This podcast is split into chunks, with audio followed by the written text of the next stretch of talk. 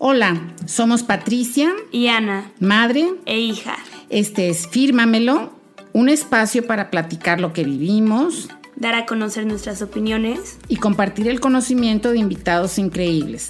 Escúchanos todos los jueves y domingos. Hola y bienvenidos a un nuevo episodio de Fírmamelo. Hola a todos.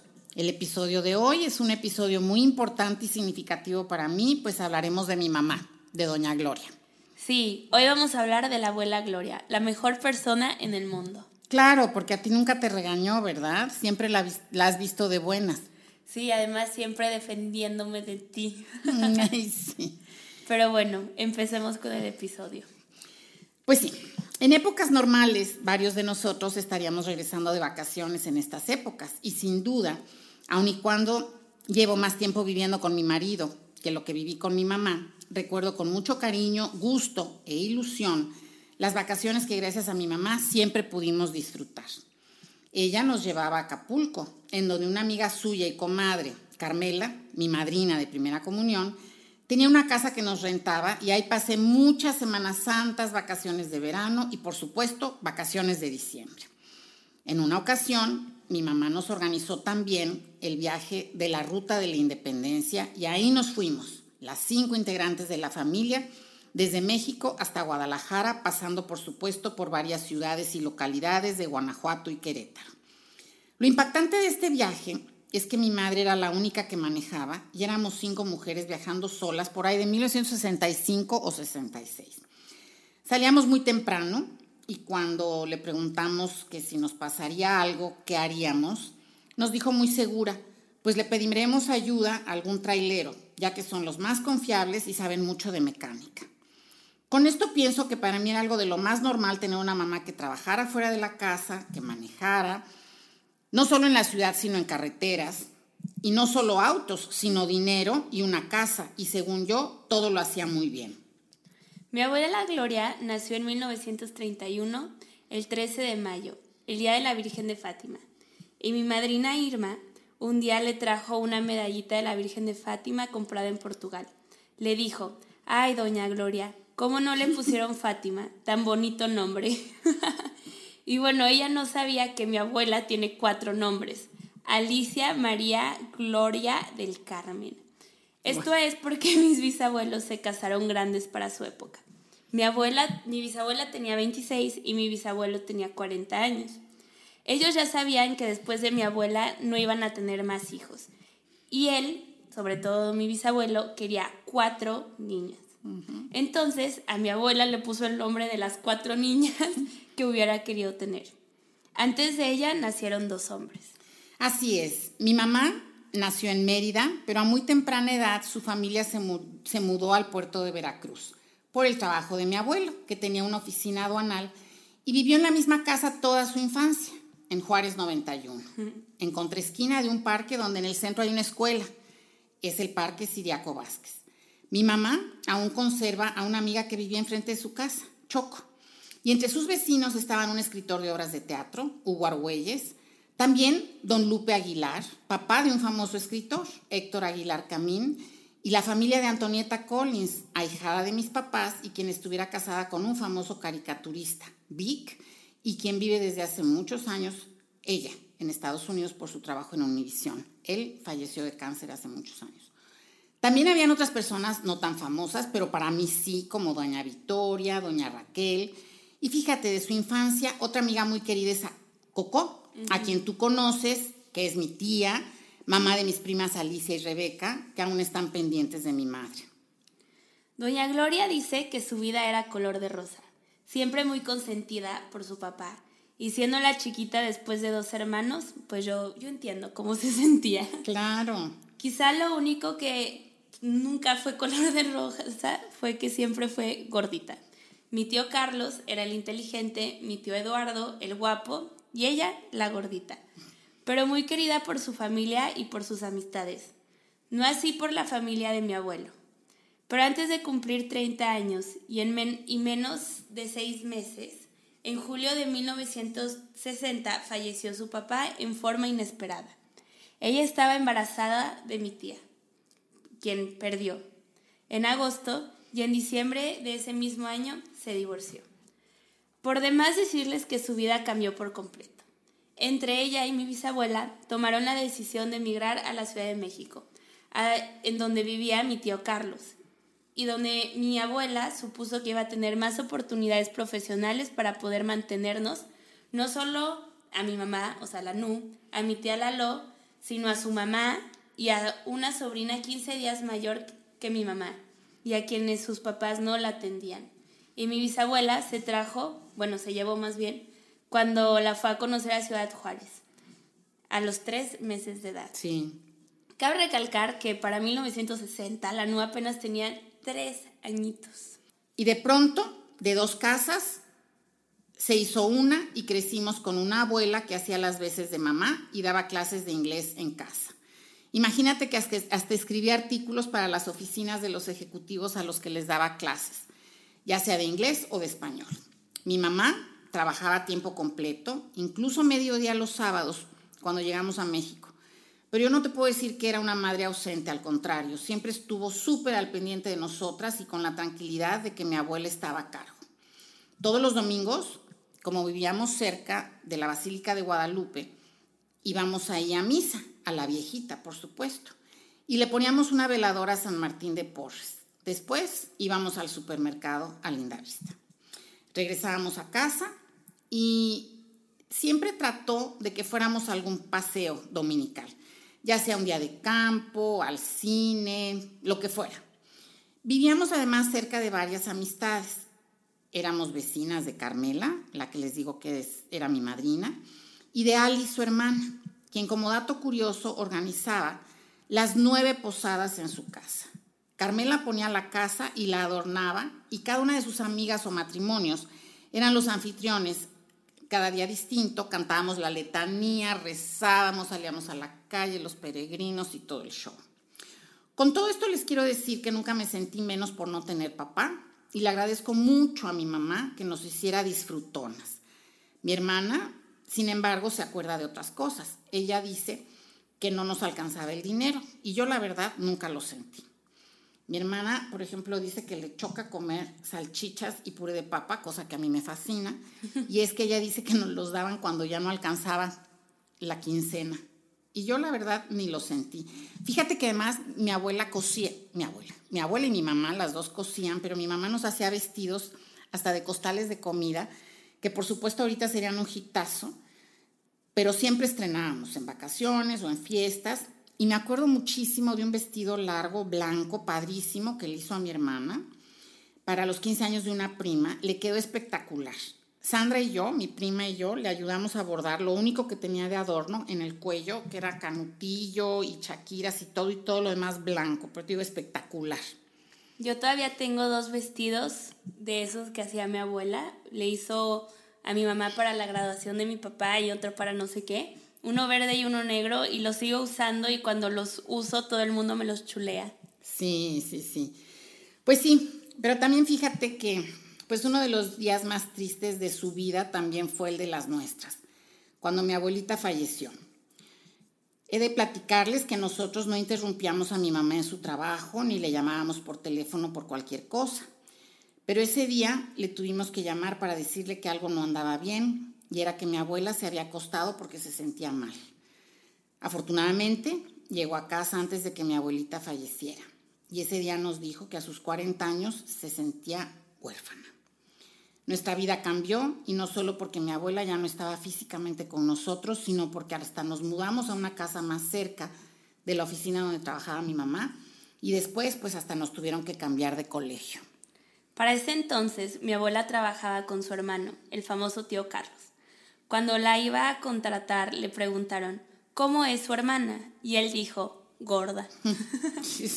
Y le dice, no, ya en serio, ¿cómo es su hermana? Y les dijo, es de las personas que suben a 100 personas en su Volkswagen, y se las lleva a Acapulco. Y así es mi mamá, sí, amiguera, feliz y disfrutona. Eso ha sido un ejemplo maravilloso para mí, no solo ejemplo de mamá, eh, sino de muchas cosas. Sé que fue muy difícil para ella nuestra época de adolescentes y cuidarnos por teléfono, hoy dirían este, eh, educación a distancia, pero pudo y lo hizo bien. Como abuela, ¿qué te puedo decir? Que me daba mucha risa que tus hermanos pensaran que era millonaria.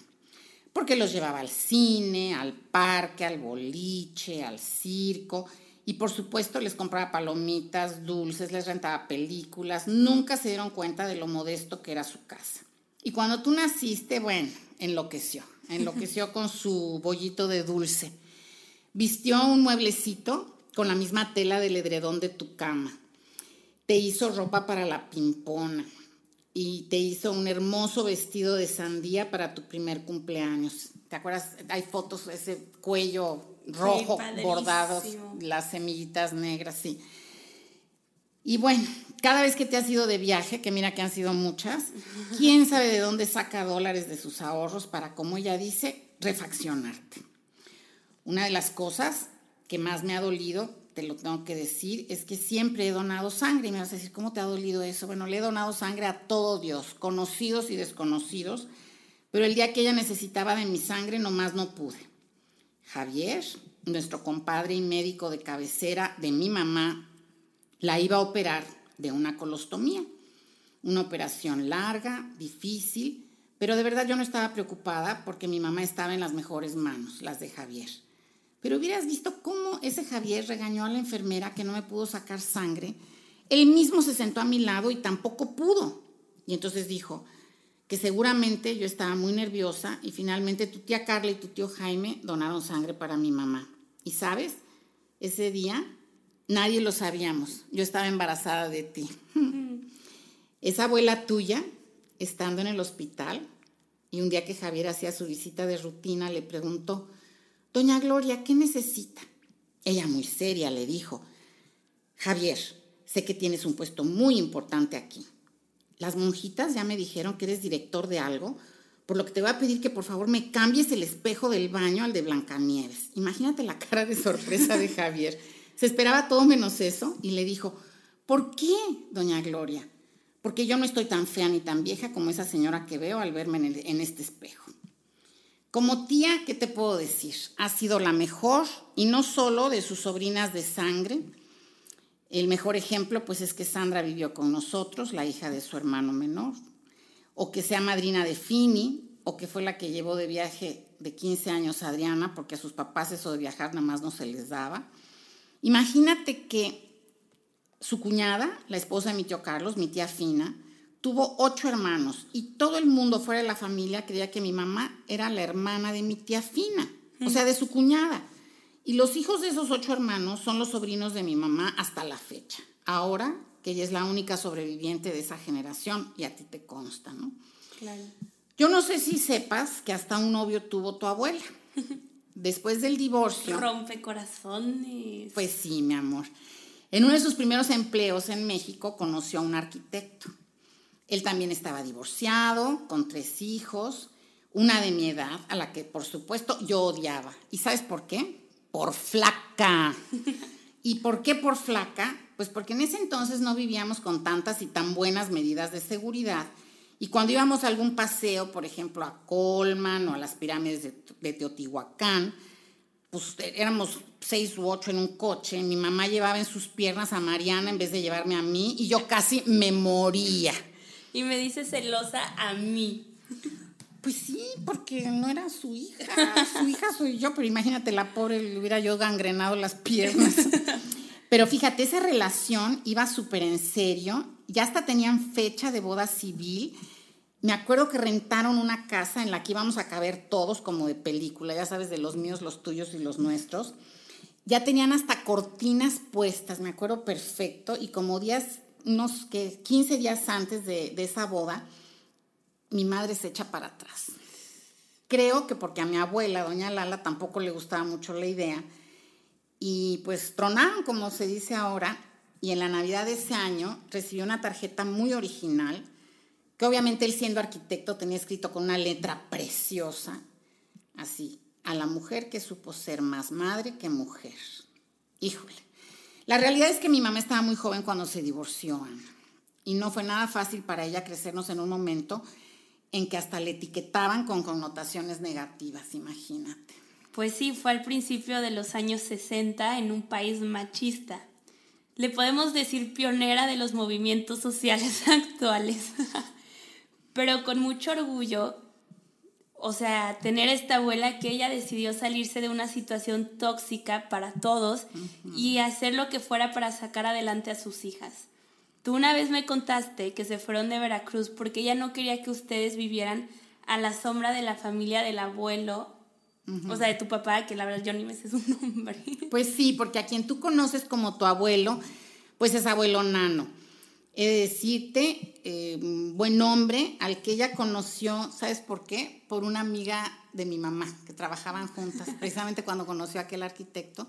¿Y por Angélica. Ah, pues, sí, Angélica vivía al sur de la Ciudad de México y yo le pedí que nos invitara a comer un domingo a su casa porque yo quería ir a un partido de fútbol americano, pues de ya sabes quién, ¿no? De mi papá. Claro, era un partido del Tepeyac, el colegio de tu papá, contra el CUM, y tú conoces a alguien del CUM. Netzita. Así es.